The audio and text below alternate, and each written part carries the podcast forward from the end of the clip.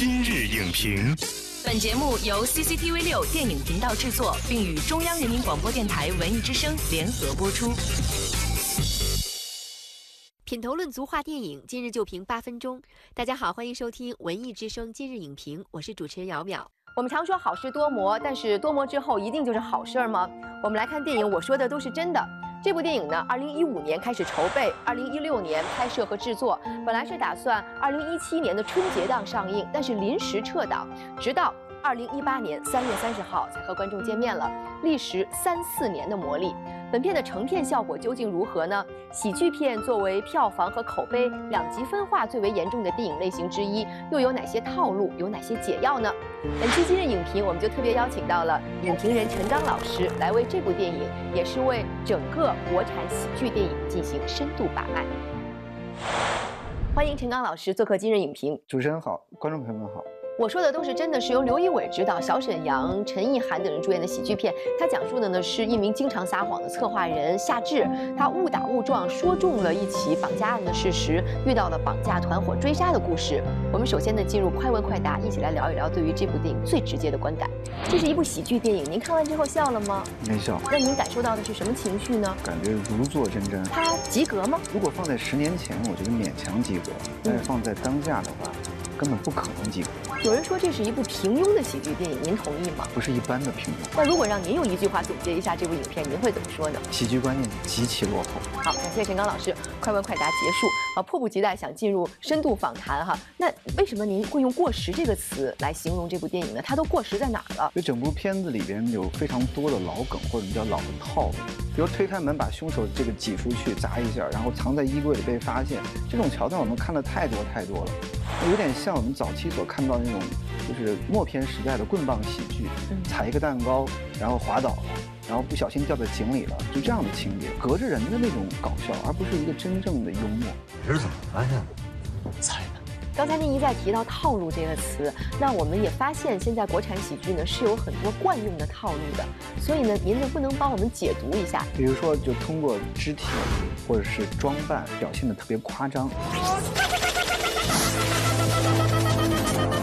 第二种套路就是说，他要借助于非常多的这种网络段子。元芳，你怎么看？那第三种套路就是方言的方式。哦，八国联军还有新加坡一个呢，当然有了。其实还有一些套路，比如说利用误会，比如说错位。发现他便秘，他竟然拉出了这个。那么还有一种套路呢，就是整个片子讲的是一个事儿，最后夸比落到了一个亲情或爱情升华上，很生硬。爸，生日快乐！这五种套路就，组成了。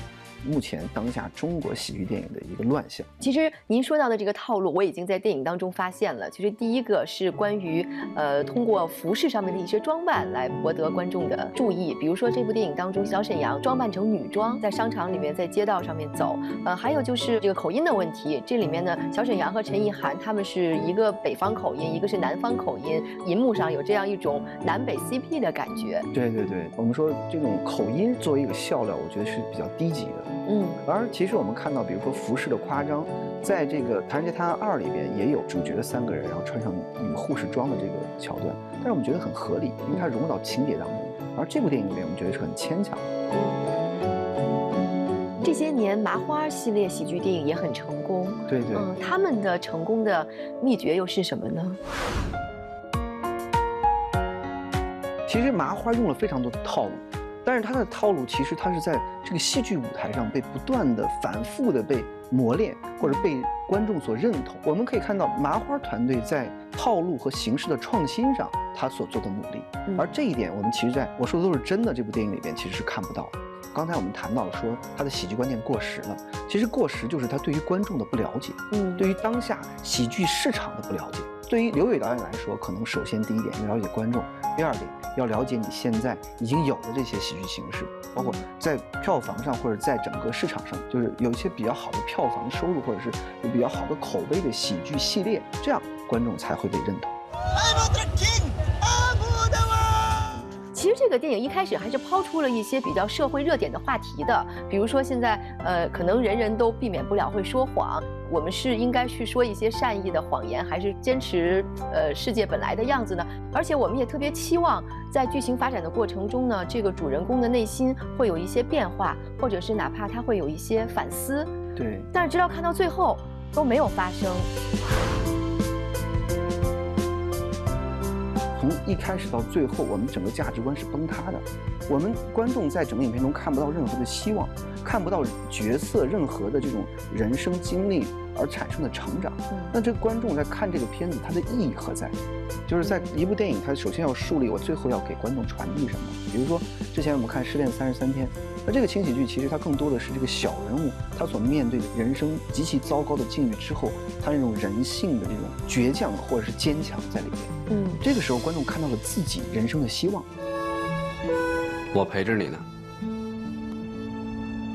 到后来我们说从甲方乙方到手机的冯氏喜剧。它更多的也是对我们人生境遇和现实的一种反思和思考。我们的观众其实不喜欢说教式的喜剧，嗯，他们不需要是让你去教他们世界是如此丑陋的，世世界是充满谎言的，而是在一个平视的角度去告诉他，谎言是不对的。这样观众可能更容易理解，也更容易认同。观众在看的过程中间，他是会把自己投射到电影当中去的，最后发现我何尝不就是他呢？嗯，所以这个时候产生的反思和思考是更大的。我觉得好的创作者，他不只是套路的搬运工，把这个经典的套路搬运到了自己的电影当中，而他是会玩转这个套路，玩出自己的心意，呃，玩出自己的独特的感情。像《楚门的世界》，我觉得像这个电影在看的时候，我也会觉得挺欢乐的，有好多的笑点。但是你越看到最后，其实你的心里面那种荒凉感越来越强，让你既笑了，同时呢，你又会回味悠长。其实我觉得这是一个高级的喜剧，就是悲喜剧，就是含泪喜剧。我们说对丑的审视，而看到背后的美，就是很多时候我们在看喜剧当中，其实更多的是希望在结尾的时候能够看到这样的一种结尾，就是一种人性或者人生的升华。